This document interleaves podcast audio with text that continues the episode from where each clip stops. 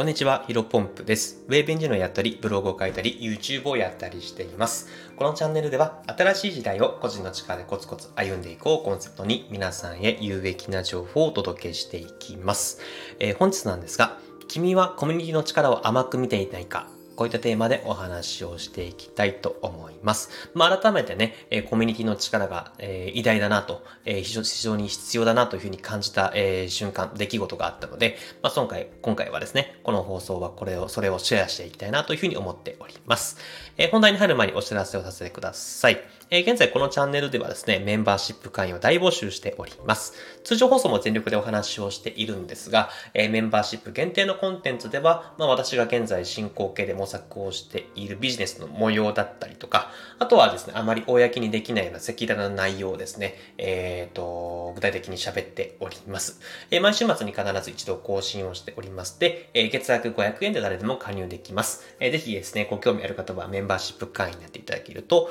嬉しいです。えー、さて、えー、ここから本題に入っていきたいと思います。まあ僕自身のラジオはね、まあ先ほど冒頭でもお伝えしたように、まあ新しい時代に個人の力でコツコツ歩んでいこうをっていうのをまあコンセプトにしています。まあ、なので一見すると、まあ、個人の力、まあ、誰にも頼らずに、え、生きていこうよみたいな感じでですね、捉えてしまう、捉えられる方もいらっしゃるかもしれませんけども、僕自身は全くそうは思っていません。まあ、さっき言った新しい時代個人の力でコツコツ歩んでいこうをですね、もうちょっと具体的に、え、もう少し、え、噛み砕いて説明をするとですね、僕はまあ自分以外の何かに縛られずに、え、自分の好きなことを生きていくために、え、自分自身にスキルをどこでも通用するスキルを身につけようと、身につけましょうよというふうに思っています。まあ自分以外の何かっていうのは、例えば何ですかね、会社とか、あとは嫌いな人とか、うん、あとは時間とかですかね。そういったものに縛られるのは嫌だなというふうに思っています。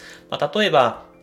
うん、会社に勤めていて、朝9時に出社して、えー、夜の18時が定時なんだけども、なんかなんやかんやの産業をして、えー、20時、21時に帰宅すると。まあ日によっては忙しかったらね、えー、日付超えるぐらいまで働くと。そうすると夜の予定も何も入れられないし、あとはね、休みの日とかも、あのー、ひっきりなしに仕事に関係するテーマがかかってきて、その休日も対応しなければならないというところでですね、せっかく、まあ休日どこかに出かけたとしても、まあ誰かと楽しい時間を過ごしてたととしても、まあ、仕事に持ってかれる、そういった人生は嫌だなというふうに思っています。まあ、だからこそね、自分が好きなことを自分の好きな人と、えー、自分の好きなタイミングでできるように、えー、自分の個人の力を伸ばしていきましょうよということで、えー、まあ、今回のこのラジオをやっているというか、僕自身はブログとか YouTube とか、えプログラミングとか、そういったものに、えっ、とですね、フルコミットしているわけなんですけども、まあ、そういった思いがあって、えっ、と、日々行動をしております。まあ、ですので、え繰り返しになりますけども、個人の力だけでですね、生きていけるなんて僕は自身は1ミリも思ってはいません。ま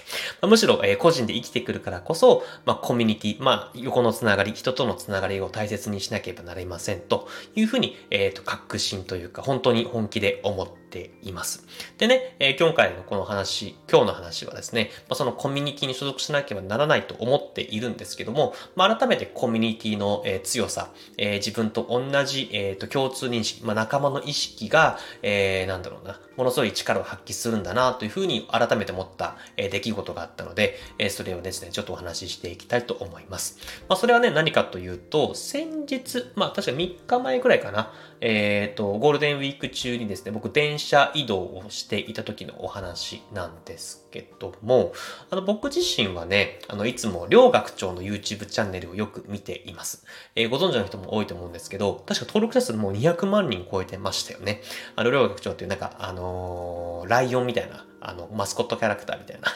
えー、キャラがいるんですけど、まあその方はね、もう20年以上、高校生の時から起業されているんで、なんかね、もう20年以上ね、会社を経営していて、まあ両学長のその YouTube チャンネル内では、まあおかげ、お金の知識をつけるために、まあいろんなコンテンツ、えー、教材というか、えー、わかりやすい、面白いですね、動画がたくさんあっていてですね、まあそれを見るだけで、うんと、それこそ投資の知識であったりとか、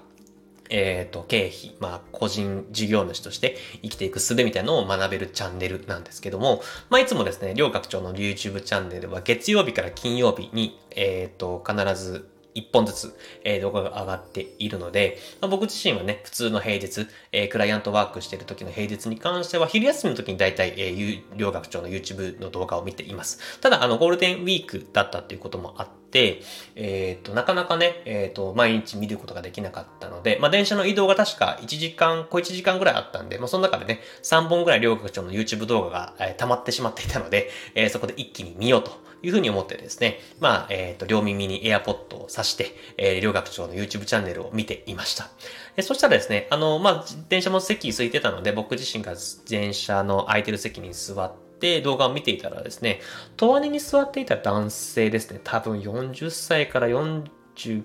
後半ぐらいの男性だったと思うんですけど、僕のね、えー、肩というか腕をね、ツンツンってしてきたんですね。で、僕ね、一瞬その時ね、あの、その AirPod で聞いてたと思ったんですけど、もしかしたらその AirPod から音声が流れてたわけじゃなくて、携帯からもう、あの、音声が流れてしまった。結構、ね、たまにあるんですよね。AirPod の Bluetooth が切れてて、AirPod が聞いておら、音声が出ておらず、携帯から直接出てて、あの、電車の中とか、あの、人がいる前で音声が流れてしまうみたいなって結構あるんですよ。なので、あ、それがあったから、あの、隣の男性がね、あの、音声漏れてるよっていうので、ちょんちょんってやってくれたのかなと思ったんで、あー、まずいまずいと思って、すぐ再生ボタンを止めてですね、で、エアポッド外して、あ、すいませんって、あの、その男性に話しかけたらですね、なんとその男性がですね、それは注意ではなく、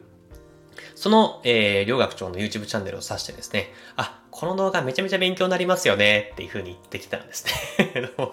あの、あの結論から言うと単純にね、あの、音声は全くおもれておらず、単純にその男性が、えー、両学長のファンというか、まあ、多分 YouTube のチャンネル登録していて、もしかしたら、まあ、リベシティと言ってね、あ両学長が運営してるオンラインサロンもやっているのかもしれない、あの、入っているかもしれないですけど、単純にその両学長に入の、ファンというか、まあ、両学長が好きなコミュニティに属している人だったんですね。で、あの、あ、これ面白いですよね。って僕も答えて、で、そのままね、男性が、えっ、ー、と、まあ、間髪入れずにですね、あの、僕もこれね、毎毎日ね、勉強してもら、勉強させてもらってるんですけど、いや、本当にね、この療養書っていうのはいいですよね、みたいなことを言ってですね、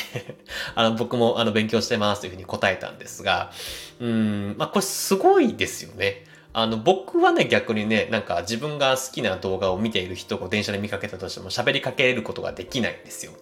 あの、ただね、やっぱこのコミュニティの力の偉大さを知ったとか、思い知ったとか、改めて感じた瞬間だったんですけど、まあ多分その男性にとってはね、コミュニティに属してる。まあ同じコミュニティに属してるっていうふうに僕自身を捉えたんでしょうね。なので、えっ、ー、と、この両学長の動画を見ているってことは、この人もね、えっ、ー、と、お金の勉強をしているから、えー、この動画面白いですよねって話しかけても特に何の問題もないだろうっていうこと多分判断をされて、僕にね、話しかけてくれたと思うんですけども、うん、まあ逆に皆さんだったらね、やっぱり結構こういったことってあんまりないと思うんですよ。なので、まあ、ここね、やっぱり改めてコミュニティのつながりというか、えー、人とのつながりの強さっていうのを、改めてやっぱすごいなというふうに、あの、感じた瞬間でありました。若干僕の感想がずれてるかもしれませんけども、あの、やっぱり両学長が好きな人は、こういったつながりも、えー、人とのつながりも好きなんだろうなというふうに、まあ僕自身もね、やっぱ好きなんでね、あの、改めて思いました。でね、やっぱりね、このコミュニティの力の強さ、強さっていうのはね、年々増しているなというふうに僕自身は思っています。まあね、いろんな理由があるかなというふうに思っているんですけども、まあなんだろうな、いくつか挙げられるかなと思います。まあ例えば、えまあやっぱり一番やっぱりわかりやすいのはコロナですよね。やっぱりコロナで、えっ、ー、と、本当にオフラインでのつながりがなくなってしまった、えー、コミュニティのつながりがなくなってしまったので、まあこういった、なんだろうな、オンラインの、えー、コミュニティが、まあどんどん出てきて、えー、オフラインがないからこそオンラインで非常につながりが、えー、増しているのかなというふうにも思いますし、まあ、あとはね、やっぱり今何かと、なんだろうな、炎上しやすいじゃないですか。まあ、ツイッターでぼそっとつぶやいたものが、えっ、ー、と、リツイート拡散とかされてたら、まあね、あんまり良くないものだったらすぐに批判のコメントがついたりとか、まあ、YouTube もそうですよね。まあ、アンチコメントとかっていうふうによく言われますけども、まあ、何かしらね、やっぱりなんかオープンなところで発信してしまうと、うん、まあ、すぐにね、誹謗中傷が出てくるので、まあ、コミュニティの中に閉じ込まれば、あの、自分と同じような価値観、まあ、似たような価値価値観を持っている仲間たちがいるわけですので、まあ、誹謗中傷とかアンチコメントがなくてですね、まあ、平凡に生きていけるというところで、まあ、こういったね、クローズな、クローズドな、えー、環境を求める、まあ、コミュニティを求める、えっ、ー、と、力が働いているのかなというふうにも思いますし、まあ、あとは単純に僕自身がね、まあ、いろいろ最近行動するようになって、えー、こういったコミュニティの存在を、まあ、知らなかっただけ、えー、見えてる景色が変わっただけっていうのも、まあ、あの、コミュニティが強くなってきたなというふうに感じる、まあ理由も、では、理由もあるかもしれません。まあ、ただね、やっぱり確かなことを、一つだけ、うん、確かなことは言えるか、あの、これだけは言えるなというものがあって、それは何かというと、やっぱりコミュニティへの優先順位が非常に高いなというふうに、えー、思っています。